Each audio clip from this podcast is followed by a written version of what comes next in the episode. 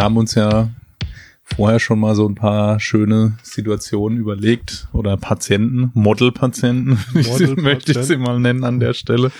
Heidi Klum-Patienten. Ja, so wie sie täglich aussehen, wie im Buch immer, ähm, wo man mal über, sagen wir mal, den sinnvollen Einsatz von Ketamin sprechen wollen oder können, wo man, glaube ich, gut demonstrieren kann, was, äh, was Ketamin doch häufig für eine interessante Option sein kann. Ja, lass uns doch ähm, einmal mit äh, deinem, deinem Modelpatienten anfangen. Da würde ich jetzt mal sagen, der Patient mit der isolierten Extremitätenverletzung. Sagen wir mal klassisch, der Sportler äh, auf dem Fußballplatz umgeknickt und äh, OSG-Fraktur. Ja, warum ist es mein Modelpatient? Weil ich glaube, dass das der typische Einsatz ist für den Notfallsanitäter, wo er sehr wahrscheinlich auch ohne Notarzt hingeschickt wird.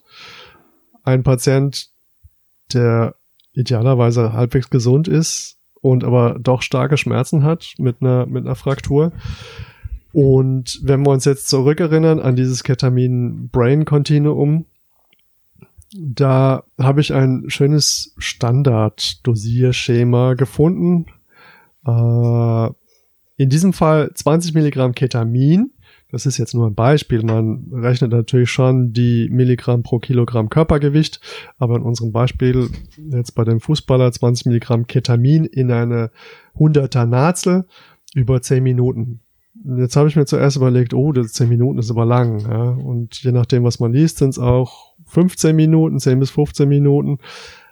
Aber wenn ich mich zügig entscheide, der Patient hat Schmerzen und dann fange ich zügig damit an, sobald ich natürlich die Überwachung und alles dran habe. Also bitte äh, erst, erst die Vitalparameter erheben. Aber ja, das müssen wir jetzt natürlich als seriöser Podcast sagen. Ja. ja. Also es könnte passieren, wenn ich sowas mache ähm, und also dann möchte ich andere vielleicht, vielleicht kann, könnte es auch bei anderen passieren, dass sie zumindest eine Sättigung dran haben bei so einem Patienten, der sonst gesund ist und schon die Infusion beginnen und währenddessen das Monitoring komplettieren. Das würde natürlich wahrscheinlich zum sofortigen Durchfallen in der Notfallsanitäterprüfung führen. Ja. Deswegen können wir das natürlich hier gar nicht empfehlen. Ich denke, der Notfallsanitäter ist sehr gut beraten, hier erstmal sein Monitoring dran zu machen. Nichtsdestotrotz, unser Beispielpatient, der kriegt jetzt ähm, natürlich nach Kilogramm Körpergewicht ausgerechnet seine 20 Milligramm Ketamin, die ihm zustehen, allerdings nicht als Push-Dose, sondern in der 100er Nazel über die 10 bis 15 Minuten. Und in der Zeit haben wir alle Zeit der Welt, ähm, die Trage zu holen, die Schiene vorzubereiten. Und ich bin mir sicher, bis das alles gerichtet und gemacht ist, vergehen ja dann doch 10 Minuten oder 10 bis 15. Und wenn wir jetzt anfangen, sein Bein in die Schiene reinzuziehen, dann ist er halbwegs Schmerz gelindert. Und die zweite Maßnahme, die dann folgt, ist nochmal die gleiche Milligramm Ketamin-Dosis in eine zweite 100er Nazel. Und die laufen wir dann, lassen wir dann pro Stunde laufen und titrieren es alle zum Beispiel 30 Minuten nach Wirkung. Und ich könnte mir vorstellen, dass das eine sehr schöne Variante ist. In der Literatur wird es beschrieben als deutlich nebenwirkungsarmer, was psychotrope ähm, Effekte angeht. Ich hab, war, muss sagen, ich bin so begeistert davon, ich werde mir jetzt einen Notarzt schnappen und der muss das mit mir ausprobieren, solange, ähm, mhm. bis ich ähm, abschließend überzeugt bin und dann ist das, glaube ich, schon eine gute Variante. Ja, ich könnte mir das schon vorstellen, dass das diese psychotropen Effekte schon abmildert, gerade weil eben dieser spitze Plasma-Konzentrationsanstieg vermieden wird. Da gibt's äh, in der Literatur ein bisschen verschiedene Meinungen, ob, ähm, ob jetzt die langsame Gabe das wirklich beeinflusst. Aber ich, also ich halte das für gut vorstellbar und ich denke, das ist eine, eine Option, die man gerne mal ähm, so ausprobieren kann. Wobei wohl auch die Kombination mit äh, Morphinderivaten sinnvoll scheint, ne? Ja, also. Oder Opioiden. Ich glaube, ja, es, ich glaube, Ketamin ist ein gutes Monomedikament, aber wenn ich damit Erfahrung habe, kann ich das auch sehr gut kombinieren. Ich muss mir eben überlegen, finde ich, was will ich erreichen und dann gibt's verschiedene Kombinationspartner, die da ganz gut dazu passen. Der Klassiker ist natürlich das Midazolam. Ne?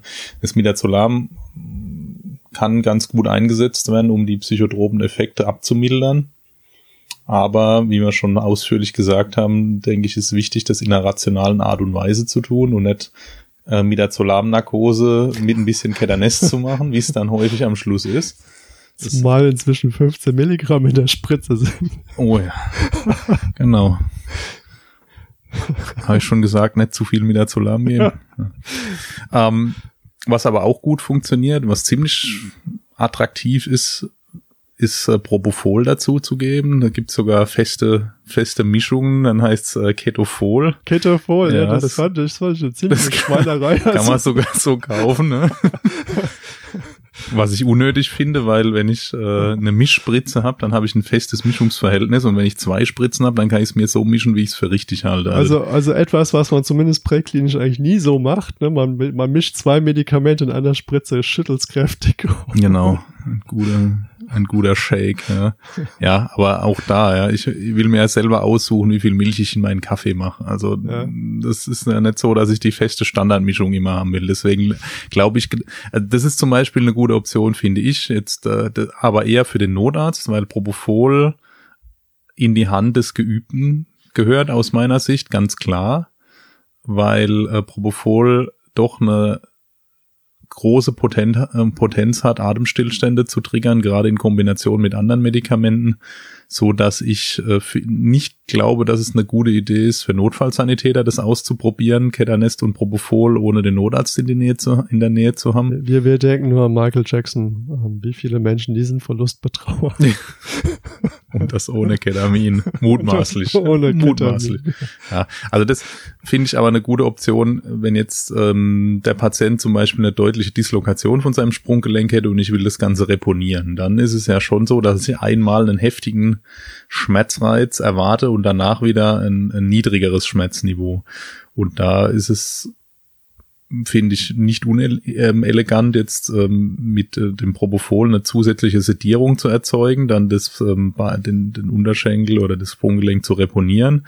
Und das Propofol ist nach fünf bis zehn Minuten wahrscheinlich wieder abgeflutet. Und dann habe ich noch die Ketaminwirkung, wenn ein bisschen beim Abfluten vom Ketamin äh, oder wenn ich ein bisschen in der semi-dissoziativen Phase gelandet bin, kann ich ein bisschen Propofol dazugeben, was auch sehr gut diese psychotropen Effekte abdämpft. Also das Ketafol ist schon auch eine, eine interessante Option. Also es ist auf alle Fälle für den Notfallsanitäter äh, gut, das mal gehört zu haben. Für den Notarzt äh, sicherlich eine interessante Option. Es, es kommt mir persönlich so ein bisschen voll wie Wodka Bull, ja. Ja, aber der Kader von Wodka Bull ist wahrscheinlich schlimmer. Ja, wahrscheinlich schon, aber da haben wir auch so, so zwei sehr unterschiedlich wirkende ja. äh, Kameraden. Kater und Schlaflosigkeit. genau. genau. Ja. Also was gut funktioniert auch, wie du sagst, ist die Kombination mit Opioiden. Da habe ich persönlich ziemlich gute Erfahrungen damit. Wenn ich jetzt einen Patienten anfange mit Opioiden nach und nach zu ähm, zu analysieren. Nehmen wir jetzt mal einen Patient, der vielleicht eine, eine relevante neuropathische Schmerzkomponente hat, wo, wo übrigens Ketamin äh, ziemlich gut wirkt und wo Opioide schon eine Limitation haben.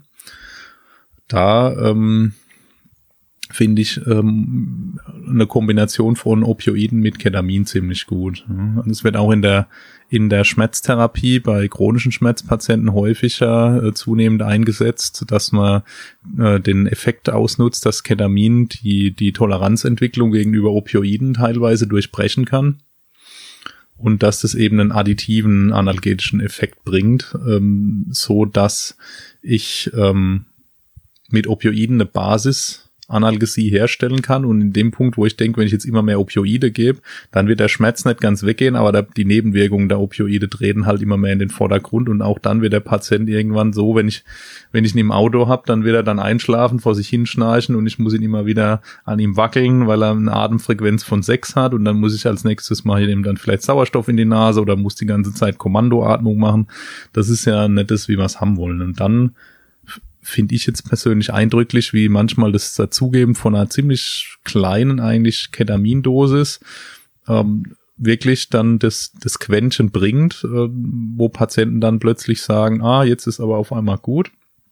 Da und dann ist der klassische Lumbago-Patient, äh, läuft dann raus ins Auto. Ja, da gibt's jetzt auch viele Studien, die das zumindest versuchen zu stützen. Ne? Und es, es klingt ja elegant, wenn, wenn du weniger von dem Opioid brauchst. Und aber die nicht so, also wenn wir wieder in dieser analgetischen Dosierung bleiben mit dem Ketamin, dann haben wir zwei, das Beste aus zwei Welten sozusagen, ne? Genau.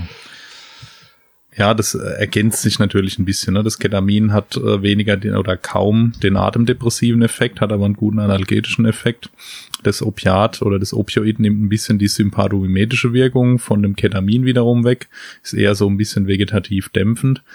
Und also das bilde ich mir jetzt mal ein, kann, ich kann es noch nicht anhand eigener Datensammlungen belegen, dass äh, das häufig Patienten sind, die so ein bisschen euphorisch von eingestellt sind dann. Ne? Also Ja. da erinnere ich mich an einige Patienten, die dann wirklich ähm, gel- in gelöster Stimmung waren. Und es ist tatsächlich auch so, dass ich immer, also ich glaube, diese, diese siebener Regel, äh, einer schlecht, äh, drei neutral und drei euphorisch, das könnte schon hinhauen.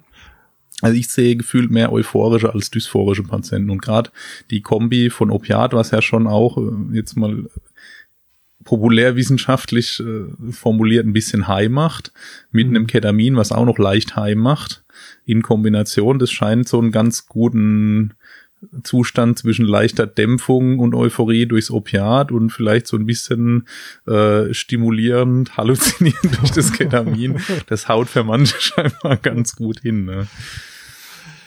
Ja, wie gesagt, es klingt eigentlich gar nicht schlecht. Also als, als kleiner Ausblick in die Zukunft vielleicht noch, was ja, äh, ganz gut passen würde zum, ähm, zum Ketamin, wäre ja auch ein Kombinationspartner, der auch sympathomimetische Effekte wegnimmt, vielleicht einen leicht sedierenden Effekt hat.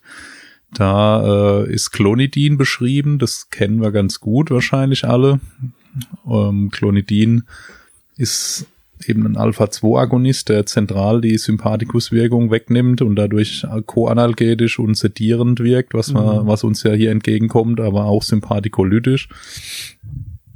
Ähm, Clonidin ist von der Steuerbarkeit, sage ich mal, überschaubar. Das dauert ein bisschen, bis es wirkt. Das hat eine ziemlich lange, eine ziemlich lange Wirkdauer, so dass es in dem Fall, in dem Zusammenhang, glaube ich, präklinisch wenig eingesetzt wird was aber möglich wäre. Ähm, neuer, moderner ist Dexmedetomidin, was deutlich Alpha-2 selektiver noch ist und dadurch mehr diese zentral betonten sedierenden Effekte hat als Clonidin. Ähm, und da gibt's schöne Studien, gerade bei Kindern, wo man für so prozedurale Sedierung in der Notaufnahme, Frakturversorgung und sowas, Ketamin und äh, Dexmedetomidin kombiniert hat, auch nasal gegeben hat und dadurch ganz gute Sedierungs- und Analgesieeffekte hatte. Also vielleicht, das ist im Moment noch relativ teuer. Vielleicht werden wir das in Zukunft auch mehr äh, in der Notfallmedizin irgendwann mal sehen. Aber Dexmedetomidin ist eher Amerika, oder?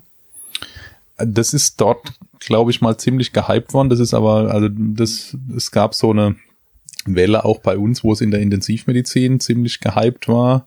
Ich bin mir nicht sicher, ob es, also bei uns ist es ein bisschen abgeflacht. Wir nutzen das schon regelmäßig, gerade Mhm. bei Patienten mit Delir, äh, die so eine vorwiegend vegetative Delir-Komponente auch haben. Wir nutzen das auch bei, als Zusatzsedativum bei Patienten, die schwer zu sedieren sind. Ähm, Es gibt Bereiche, da nutzen wir das viel als Monosedativum benutzt auf der Intensivstation, gerade auch bei kardialen Risikopatienten, weil die das ähm, die vegetativen Reflexe, Tachykardie, Hypertension ganz gut wegdämpft und dadurch eben die die vermehrten, vermehrten Sauerstoffverbrauch des Herzens ähm, eher kontrolliert. Da äh, wird es schon in der Intensivmedizin eingesetzt, aber ja, ich glaube, dass es schon in den USA wahrscheinlich mehr benutzt wird noch als bei uns. Aber ich denke, das ist einfach eine Frage der Gewöhnung und des Preises auch noch. Wenn Mhm. das Ganze günstiger wird, könnte ich mir vorstellen, dass das bei uns Verbreitung zunehmend findet, weil es, ah, ich finde es ein, auch ein gutes Medikament, was man da gut einsetzen kann. Jetzt haben wir lange über das isolierte Trauma gesprochen. Wie sieht's jetzt beim Polytrauma aus? Ja, also das, Polytrauma ist, finde ich, ein extrem interessanter Einsatzbereich vom, ähm, vom Ketamin, wo man auch gleich mit ein paar Mythen vom, ums Ketamin vielleicht noch aufräumen kann, was Nebenwirkungen betrifft. Also der polytraumatisierte Patient, für den kann ich es, finde ich, in vielen Situationen gut ähm, verwenden. Also einmal der schlecht zugängliche Patient, der mhm. vielleicht auch eingeklemmt ist. Da wäre ich persönlich ziemlich zurückhaltend, den jetzt mit Opiaten zu analysieren. Ähm, zumindest nicht mit Opiat Mono, weil der wird befreit, technisch gerettet. Das Schmerz, also der wird ein Grundschmerzniveau haben, was immer wieder Schmerzspitzen erfährt, wenn ja. der Patient bewegt wird. Das heißt, ich werde mit Opiaten den vielleicht ein bisschen schmerzfrei kriegen oder schmerzfrei kriegen im Grundzustand äh, und dann, wenn die Schmerzspitzen aber durchschlagen oder ähm, ich gebe ihm so viel, dass er gut abgeschirmt ist, dann wird er ateminsuffizient irgendwann. Ich komme nicht dran, kann kein Atemwegsmanagement machen und mache mir vielleicht eine Baustelle auf, die ich so nie haben wollte, weil es eh schon schwierig genug war. Da finde ich jetzt Ketamin deutlich ähm, ungefährlicher, sag ich mal. Ich will ja dem Patienten nicht zusätzlich schaden. In dem Fall würde ich den eher mit Ketamin analysieren, vielleicht ihm ein bisschen Midazolam dazugeben, weil er die Grundsituation jetzt nicht gerade vertrauenerweckend ist, wenn man mal im ja. Fahrzeug drin gehockt hat, was auseinandergeschnitten wird. Das ist ja jetzt keine stressfreie Umgebung. Schon ungemütlich. Ja. Oder ich überlege mir den tatsächlich in die dissoziative Phase absichtlich zu bringen, so dass er auch die Schmerzspitzen wegsteckt, wenn, der, wenn er dann rausgezogen wird aus dem Fahrzeug und dass er so abgeschirmt ist, dass er nicht eben den Horrortrip fährt und ich krieg's vielleicht gar nicht mit. Aber das wäre für mich ganz klar eine Domäne vom Ketamin. Also eher High Dose als Low Dose. Ja, in dem Fall schon. Äh, ja. Wäre ich nicht zu zurückhaltend. Ähm, vielleicht nicht als sofortige schnelle Push-Dose, dass er eine Apnoe kriegt. Das wäre mhm. in dem Fall jetzt doof, aber da würde ich schon, in dem Fall wäre ich persönlich jetzt eher großzügig. Dann kommen wir ja in den klassischen Bereich Ketamin und Schädel-Hirntrauma, wo wir noch gar nicht drüber gesprochen ja, haben. Ja, das wirkt doch Hirndruck steigern. Das, genau. das geht doch nicht. Also da, Verboten. Kontraindiziert. irgendwas abgeklemmt. Ja. Ja, genau. Also das Ketamin- und Hirndrucksteigerung ist ein extrem interessantes Thema. Wenn man mal ein bisschen in der Literatur liest, findet man ähm, sowohl Studien, die sagen, der Hirndruck wird gesteigert, allerdings wenn man mal guckt, wie viel, dann sind es meistens wenige Millimeter Hg, sodass man über die klinische Relevanz sicherlich streiten kann. Dann gibt es Studien, die sagen, Ketamin senkt den Hirndruck. Dann gibt es Studien, die sagen, weder noch was ähm, die Studien, die den zerebralen Perfusionsdruck, was ja letztlich das ist, was für uns interessant ist, untersucht haben, da war nirgends eine Senkung des Perfusionsdrucks zu sehen. Mhm. Dann gibt's immer die Diskussion um die Spontanatmung. Da bin ich mir unsicher, da gibt's wenig Daten, ob es steht ja in der in der Fachinfo tatsächlich drin. Das wäre kein Problem, wenn der Patient äh, beatmet ist. Also ist die Hypothese, dass es was mit dem CO2 zu tun hat und der Hirn, die Hirndrucksteigerung vielleicht durch eine Hypoventilation zustande kommt. Wenn ich jetzt Ketamin gebe, dadurch steigt das CO2, dadurch werden die Hirngefäße weit, die Hirn durch, der Hirnblutgehalt nimmt zu und dadurch kriege ich Hirndruck. Dann steht wiederum an anderen Stelle und in anderen Studien und in der Fachinfo, dass Ketamin unter Spontanatmung zu einer leichten Hyperventilation führt. Das wäre jetzt eigentlich eher Hirndruck senkend.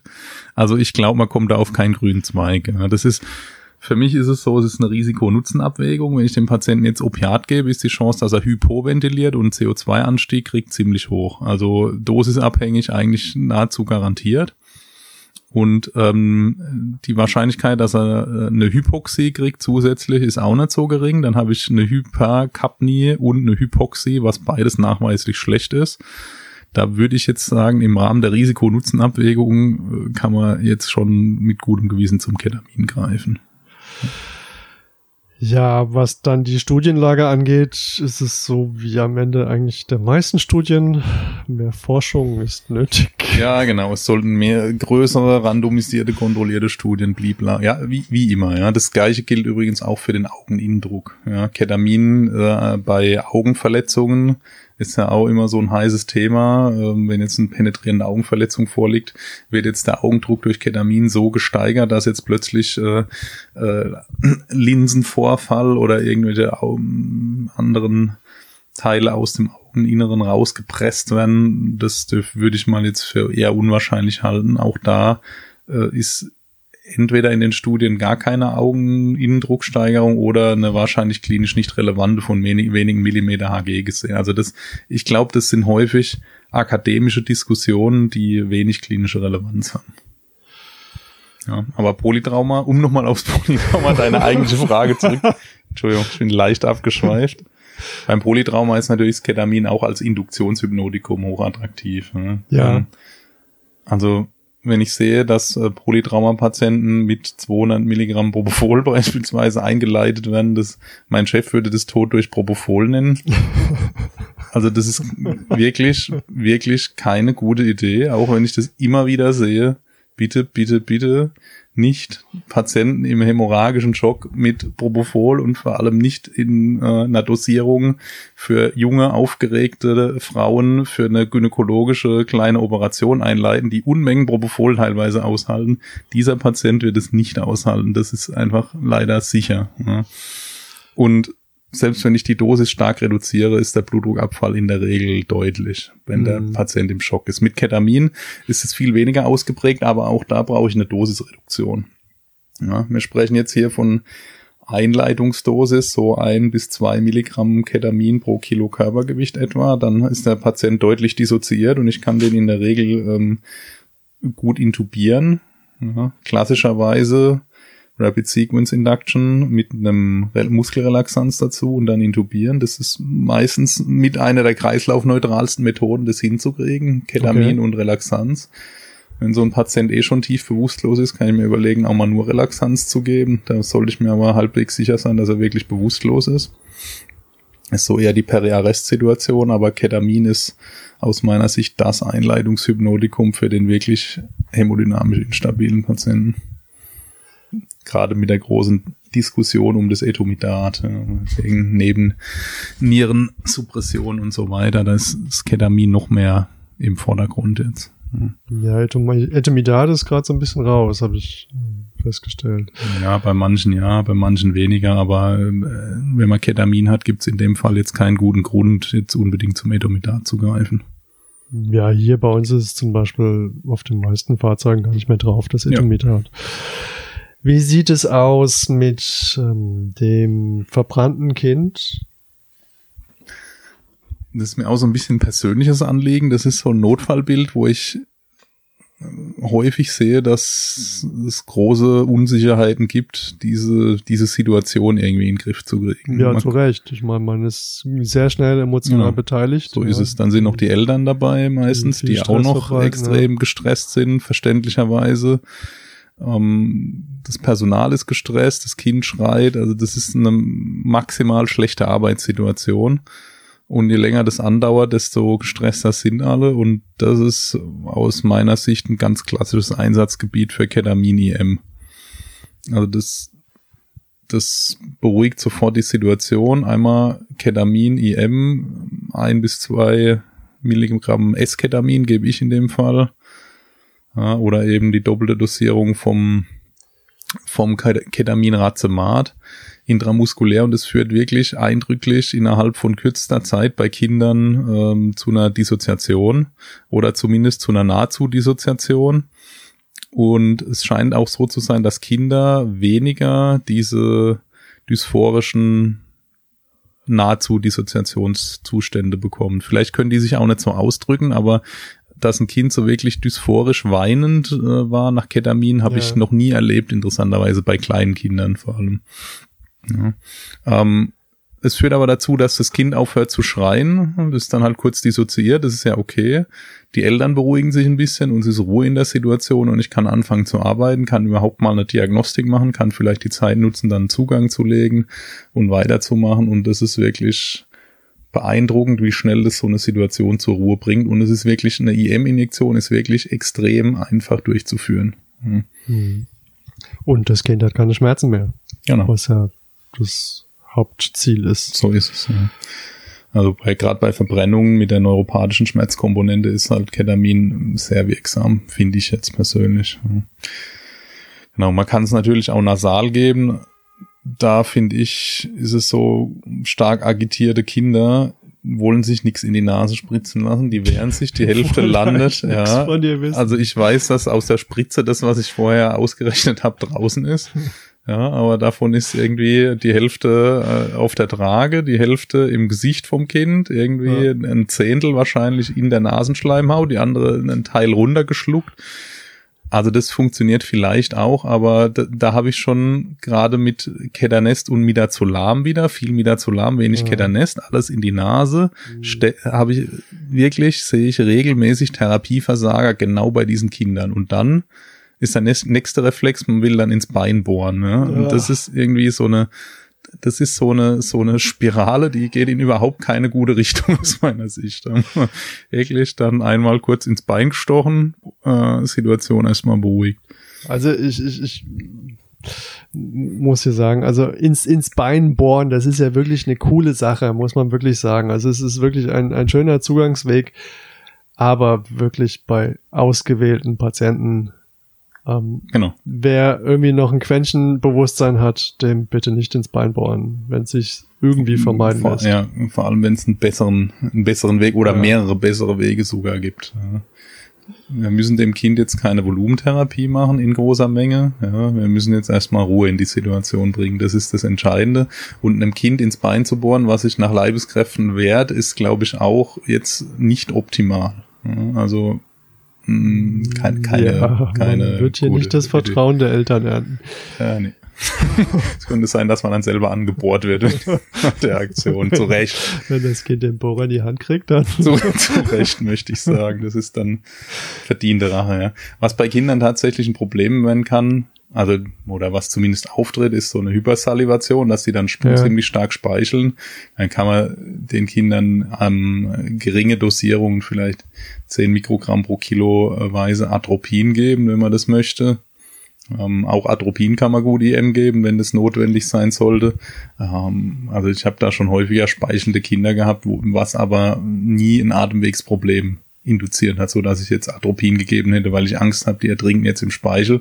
Man kann ein Kind auf die Seite legen, dann läuft es ab. In der Zeit suche ich mir einen Zugang. Ja. Das ist einfach in der Regel dann gar nicht mehr so dramatisch, wenn das Kind immer mit allen nach Leibeskräften sich wehrt und schreit, weil es einfach Schmerzen hat und Angst hat und äh, mit der Situation natürlich überfordert ist und die Eltern ängstlich sind und dadurch sich das Ganze hochschaukelt. Ja, das ist vermeidbar. Ja, sehr schön. Also in Anführungsstrichen. Wie, wie sieht es jetzt aus? Ähm, der, ein, ein großer, ein, ein großes Schlagwort bei Ketamin ist Status Asthmaticus. Mhm. Genau da lesen wir immer intubieren mit äh, Esketamin oder Ketamin mit irgendwie vier Milligramm pro Kilo und so weiter. Ja. Das kann man, glaube ich, machen. Die bronchodilatierende Wirkung vom Ketamin ist wahrscheinlich nicht wahnsinnig hoch. Also das ist ein Sympathomimetikum, was aber jetzt nicht wahnsinnig stark sympathomimetisch wirkt. Also ob das jetzt wirklich einen additiven großen Effekt auf äh, inhalative, dann vielleicht noch IV gegebene Sympathomimetika plus Vagolytika obendrauf bringt, ja, sei mal dahingestellt. Aber es ist ein gutes, wenn ich so weit komme, ein gutes Medikament, um die Patienten in Narkose zu versetzen. Also sprich, ich würde meine meine basismedikamentöse Therapie machen, dann wäre meine nächste Stufe bei den obstruktiven Atemwegserkrankungen eine nicht-invasive Ventilation. Da, ja. wird, da wird der Patient häufig agitiert sein. Ne? Der ist dyspnoisch, der hat wirklich Luftnot und Angst. das Angst. Und das, denke ich, ist eine ganz gute Situation, wo ich Ketamin geben kann, um die NIF-Beatmung zu erleichtern. Ja. Das wird ja klassischerweise häufig mit Morphin gemacht. Ich finde, Morphin ist ziemlich schlecht steuerbar. Das braucht lang, bis es sein Wirkmaximum erreicht hat. Dann wirkt es ewig. Hat zwar den großen Vorteil, dass es ähm, ein bisschen die Atemfrequenz zurücknimmt, was oft die Atemarbeit ein bisschen ökonomischer macht und dann, glaube ich, bei den hyperkapnischen Problemen gut hilft. Aber Ketamin ist gerade, glaube ich, beim Status Asthmaticus oder beim, beim COPD exacerbierten Patienten, der so kurz vorm Crashen ist, eine gute Alternative, um äh, den Niffbar zu machen und damit vielleicht das Ruder noch rumzureißen vor der Intubation. Und manche ähm, ökonomisieren sich da, glaube ich, lassen sich ganz gut niffen Und wenn das nicht funktioniert, kann ich ähm, weiter zur Allgemeinanästhesie damit gehen. Ne? Das klingt eigentlich sehr elegant, wenn man auch hier, denke ich, geht es wieder um die dissoziative Dosis. Wenn man aber weiterhin die Spontanatmung erhalten kann und ähm, die, die Vitalparameter, haben wir im Prinzip jetzt einen Patienten, der weiter schnauft, ohne diesen, diesen panischen Todesangst-Aspekt. Ja. Und wir nehmen ihn sozusagen einmal weg von aus der Situation raus. Er, er sieht, hört und er hat auch keine Erinnerung. Und dann kann ich mir gut vorstellen, dass man in dem Augenblick ganz gut niffen kann oder die Atmung ökonomisieren kann. Ja, und ich, also da kommt ja auch, wir haben, glaube ich, in einem anderen Podcast schon mal über Delayed Sequence Induction ähm, oder Intubation gesprochen das wird ein Patient sein, wenn der richtig panisch ist, dann wird er sich auch für eine Narkoseeinleitung, wenn ich denn so weit gehen muss, wird er sich ähm, schlecht präoxygenieren lassen häufig, mhm. weil der panisch ist, sich die Maske runterreißt, verständlicherweise, weil er ähm, Erstickungsgefühle hat. Und ja, der glaubt, der stirbt jetzt. Der genau. wird nicht mehr kooperieren. So ist es, ja. Und dann kann ich mit Ketamin eben einen Zustand herstellen, wo der Patient noch spontan atmet, aber ähm, jetzt keine Abwehr zeigt, mhm. so dass ich ähm, jetzt ihm die NIF-Maske drauf machen kann, ihn schön damit präoxygenieren kann unter Ketaminwirkung in dissoziativer Dosis und dann zur Narkoseeinleitung weitergehen kann, wenn ich das Gefühl habe, ich habe die Situation so weit, wie es eben geht, optimiert. Ja, und dann gibt es letztlich die Option, dann darauf eine klassische RSI zu setzen, sprich den Patienten dann zu relaxieren, zu warten, bis das Relaxanz eintritt und dann zu intubieren. In dem Fall würde ich den auch zwischenbeatmen, weil ich das Hypoxie-Risiko deutlich höher sehe mhm. als das Risiko der Aspiration in dem Fall. Ja, weil diese Patienten, die so grenzkompensiert sind, respiratorisch, die werden entsättigen dann. Und dann wird's halt schnell eben mal hektisch. Oder ich mache sowas, ähm, was in den Foam ähm, Kreisen rumschwirrt, so als äh, Kobe, also Ketamine Only Breathing Intubation oder Ketamine Facilitated Intubation. Also letztlich ist immer das Konzept, den Patienten unter Spontanatmung zu intubieren. Also mit Ketamin so zu dissoziieren, dass er äh, sich laryngoskopieren lässt, äh, mhm. wach. Wach äh, oder nicht wach, eigentlich nicht wach, genau. Also da gibt's ja die, die, dieses Konzept der Wachintubation. Das ist aber eigentlich in dem Fall keine Wachintubation aus meiner Sicht, sondern eben eine Intubation unter Spontanatmung, was eben den großen Vorteil bietet, dass der Patient weiteratmet und damit das Risiko der Entsättigung ähm, wahrscheinlich abnimmt. Dafür habe ich mhm. halt weniger optimale Intubationsbedingungen, als wenn ich den relaxiert habe und alle Muskeln schlaff sind. Ja. Also da sollte ich schon Erfahrung haben, aber dann denke ich, ist das eine Option für so einen Patienten oder auch für einen, aus den, bei dem ich aus physiologischen Gründen die Spontanatmung erhalten möchte. Ja, zum Beispiel jetzt klassisch hört man immer den ketoazidotischen Patienten, der einfach eine, eine mega, ein mega Atemzeitvolumen braucht, um ähm, seinen Säurebasehaushalt noch auszugleichen. Das werde ich mit einer Beatmung von außen nicht schaffen. Dem sollte ich die Spontanatmung erhalten und entweder relaxiere ich den nur kurz mit Succinylcholin, dass er schnell wieder anfängt zu, zu atmen, oder ich intubiere ihn vielleicht einfach mit Ketamin unter Spontanatmung, so dass er dann spontan und vom Gerät assistiert ähm, am Tubus weiteratmen kann. Auch das klingt nach einer sehr eleganten Methode. Und vielleicht kann man damit sogar die Intubation ganz verhindern. Ja, ich glaube, dass in einem relevanten Teil der Patienten das möglich ist. Also bei den Asthmatikern tatsächlich bin ich um Intubation sehr gut rumgekommen bis jetzt. Also sicherlich wird es auch die Patienten geben, wo es nicht ohne geht.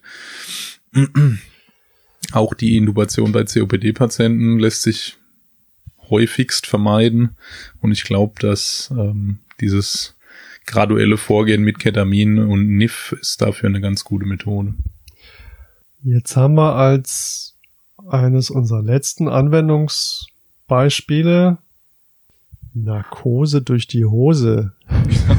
Oder auch die Blasrohrmethode. Also wir meinen ja. hier nicht die Diagnose durch die Hose, die ja zu unterlassen ist, genau. sondern die Narkose, die Narkose durch die Hose ist in äh, Spezialfällen durchaus vielleicht mal adäquat. Ja. ja. ja, was haben wir uns da vorzustellen, Frank?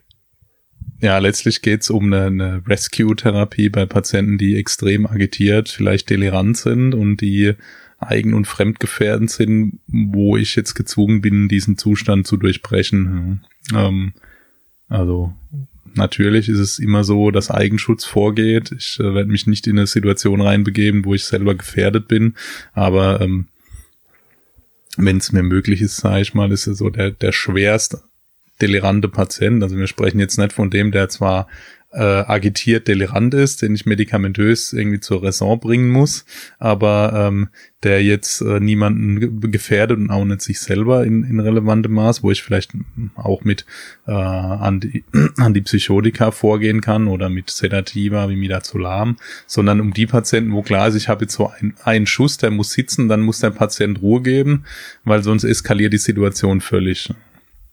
Und dafür ist Ketamin IM genau das Medikament der Wahl aus meiner Sicht in einer ordentlichen Dosierung. Also bevor die Polizei ihn erschießt. ja, oder auch, also es gibt ja Patienten, die von der Polizei zwar äh, ruhig ja. gestellt werden, aber sich so massiv wehren, äh, trotz äh, Handschellen oder was auch immer, das völlig klar ist, wenn man die so lässt, dann wenn die sich massiv selber verletzen, die schauen sich ja durchaus mal die Schulter auszukugeln und so weiter. Da ja, halte ich das. Die, die Polizisten und das Einsatzpersonal. Ja, also da ist dann, da ist dann irgendwann äh, im Rahmen der Abwägung der Punkt erreicht, finde ich, wo der Patient sediert werden muss.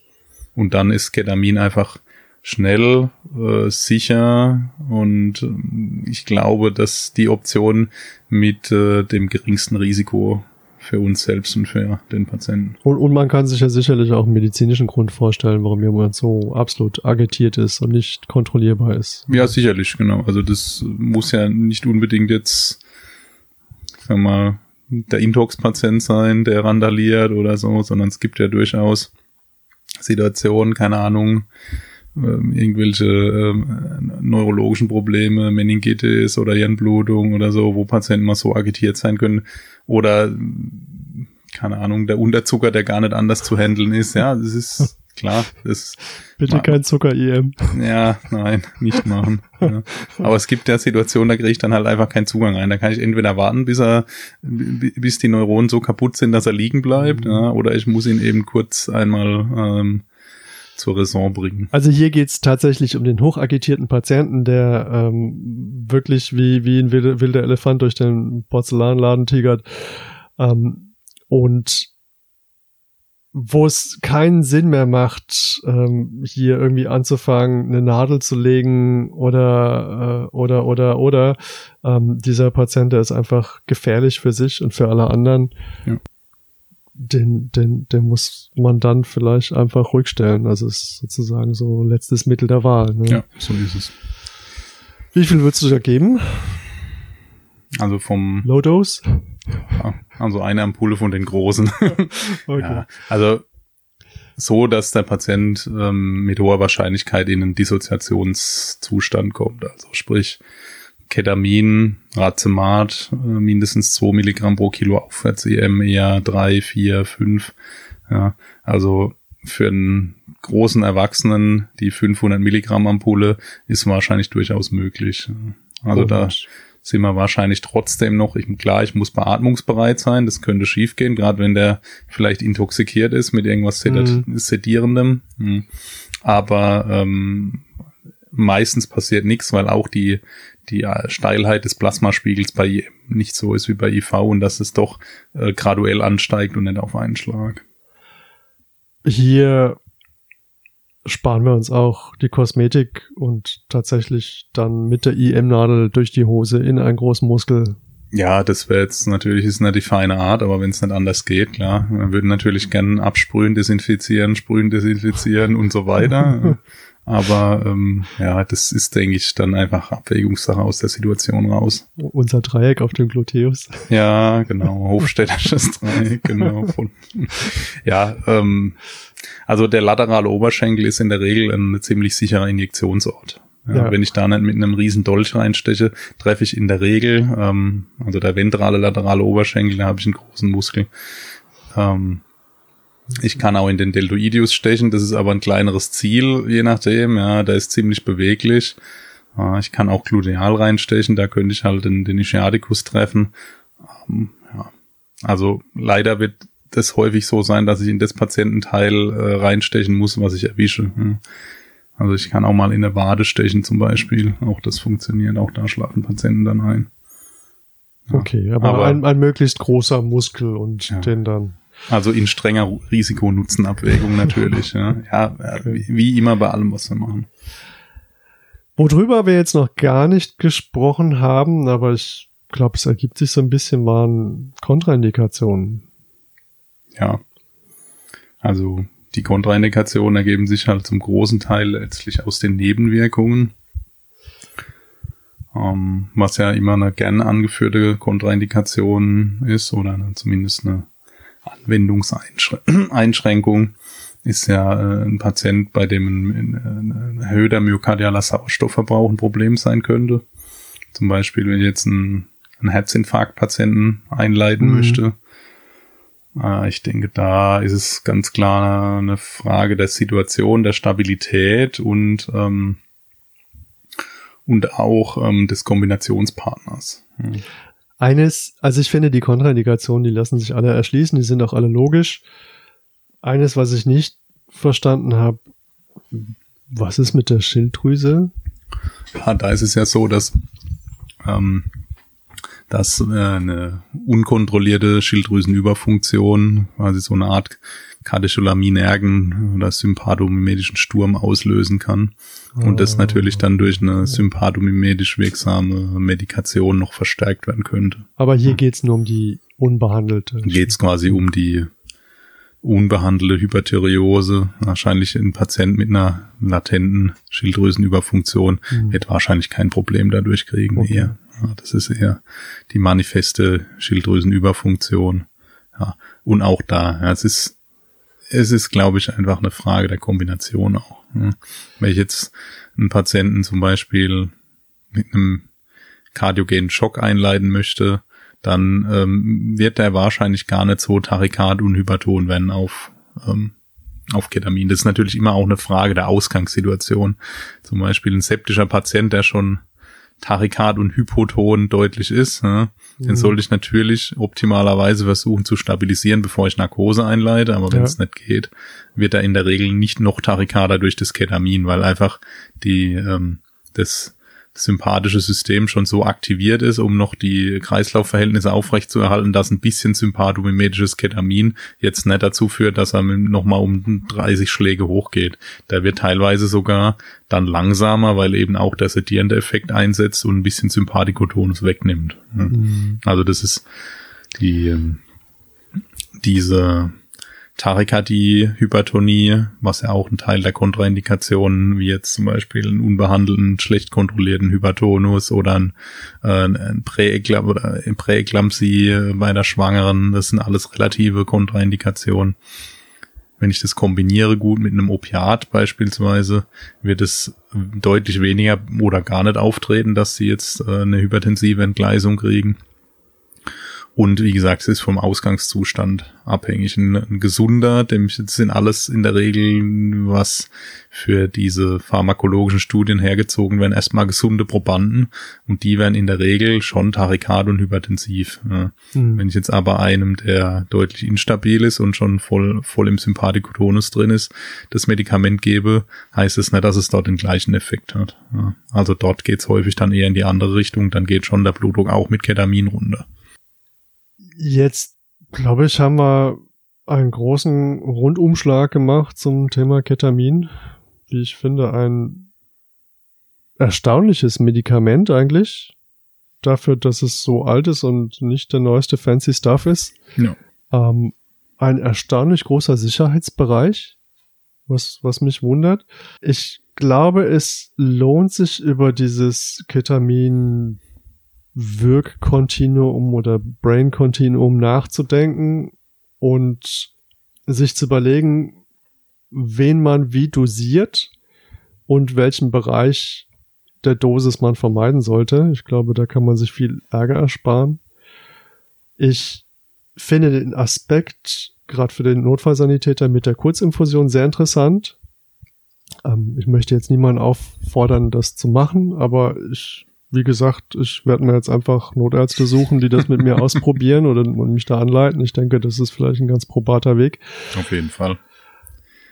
Ähm, nichtsdestotrotz frage ich mich zum Beispiel, wenn es um die Analgesie durch den Notfallsanitäter geht, es gibt ja auch andere Wege, ne? Ich hab jetzt gesehen bei der Bundeswehr vielleicht Verletzte, die, da gibt's Fentanyl-Lollis, ja. Also warum machen wir sowas nicht? Ja, aber da ist ja wieder diese BTM-Diskussion. Mhm. Aber das wäre ja auch eine elegante, einfache Variante, wo man noch nicht mal auf den Zugang warten könnte und den Patienten schon gleich mit einer Schmerzlinderung versorgen könnte. Ja, das ist natürlich ein macht natürlich Ketamin besonders attraktiv für die, jetzt für Freigaben für Notfallsanitäter, weil es halt kein äh, Betäubungsmittel ist. Im Sinne des Betäubungsmittelgesetzes ist halt verschreibungspflichtig. Ähm, dadurch ist die Lagerung und so weiter deutlich unproblematischer und auch die Verabreichung äh, beziehungsweise die Verschreibung dann in dem Fall. Ja. Äh, und der große Sicherheitsbereich eben. Aber klar, also Ketamin ist ein gutes Medikament. Es muss gezielt eingesetzt werden mit einer gewissen Erfahrung in der richtigen Dosierung oder mit der richtigen Intention auch für den richtigen Patienten. Die dissoziieren, die, die davon profitieren und die, die nicht davon profitieren, müssen nicht dissoziiert werden und die Patienten sollten halt möglichst wenig, wie du schon sagst, halb dissoziiert sein. Ja. Das ist einfach ungünstig. Ähm, und dann sollten wir eben die guten Kombinationspartner kennen mit ihren Stärken und ähm, ähm, dann ist es, glaube ich, ein, eine gute Option für die Analgesie als Kombinationspartner, als Mono, Analgetikum, Anästhetikum. Also ein Medikament, was, glaube ich, zu Recht auf der WHO-Liste der unverzichtbaren Medikamente steht. Ja. Ja, ich glaube, wirklich ein tolles Medikament für den Notarzt auch nochmal interessant wegen dieser breiten Anwendungsmöglichkeiten, die sich da ergeben von Asthma über IM bei Verbrennung über, über, über, ne, Kombination mit Opioiden oder Ketofol oder Ketafol, ne, das, das schon sehr nach Cocktail klingt. Mhm. Ähm, aber wie gesagt, ein alter Bekannter neu entdeckt. Ich glaube, es lohnt sich, sich mit diesem ähm, Kameraden etwas eingehender zu beschäftigen. Und ich glaube tatsächlich, dass der uns noch auf lange Zeit erhalten und begleiten wird. Ja, auf jeden Fall. Also ich glaube, der schlechte Ruf ist ähm, unberechtigt. Man muss es eben so einsetzen, dass es Sinn macht. Ja, das wie letztlich bei jedem anderen Medikament auch. Ja, dann habe ich es wieder gesagt, ja. Ja, Ja. mir geht's immer noch gut. Sehr gut. Ja, Frank, dann äh, schön, äh, dass, dass wir wieder die Zeit gefunden haben für so eine Sendung. Ja, Ich habe persönlich- hab äh, nichts mehr zu sagen. Ich glaube, wir haben ein paar interessante Shownotes. Haben wir noch eine Medienempfehlung? Ja, du ähm, wirst uns äh, sicherlich den, äh, deinen ähm, Smack-Podcast, den du zum äh, äh, Ketamin Brain Continuum äh, aufgespürt hast, in die Medienempfehlung Ja, packen. auf alle ich Fälle. glaube, der ist auf jeden Fall Das lohnenswert. ist der Hammer. Ihr werdet feststellen, dass wir im Prinzip alles nachgequatscht haben, was der da gemacht hat. Ja, aber ich finde, das machen wir ganz gut eigentlich. Ähm, ich möchte ein weiteres Mal empfehlen, die Fachinformation äh, zu den Medikamenten mal zu lesen, weil es ist echt, ich bin immer wieder erstaunt, wenn ich mich überwinde, das mal zu lesen. Ähm, und zwar nicht den Beipackzettel, sondern wirklich die Fachinformation, was dort Interessantes zu den Medikamenten drinsteht. Was man vorher oft, also ich zumindest nicht gewusst haben. Deswegen ist meine Medienempfehlung mal wieder Fachinformationen zu lesen. Sehr gut. Dann, Frank, bis zum nächsten Mal. Bis zum nächsten Mal bei Rettungsdienst FM.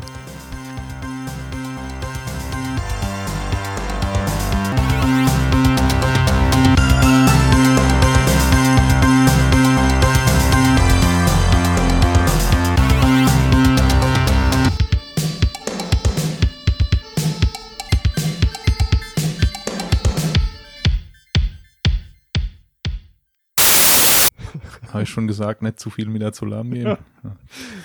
Wenn das Kind den Bohrer in die Hand kriegt. Wow, 120 Minuten.